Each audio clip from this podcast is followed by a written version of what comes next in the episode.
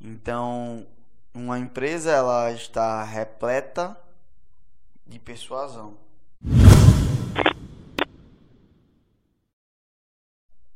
Tanto na comunicação externa como na comunicação interna.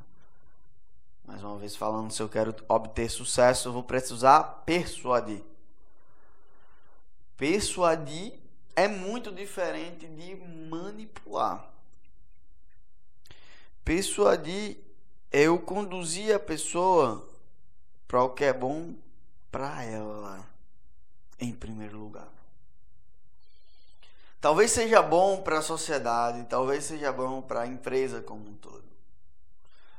Mas o objetivo principal é ser bom para ela.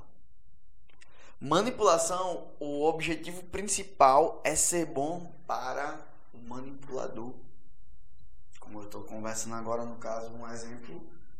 Se eu fosse manipular Edson, seria então fazer com que ele, convencer ele, levar ele a se tornar uma pessoa ou fazer algo que seja bom para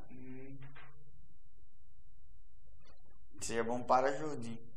E todas as conversas que eu tenho com Edson, todas as vezes que a gente conversou, todas as vezes que a gente teve conversas de feedback, sem exceção, nós tivemos conversas que foram para conduzir ele para o melhor para ele. E o efeito colateral é ter coisas melhores na empresa e, consequentemente, para os demais e, consequentemente, para a sociedade.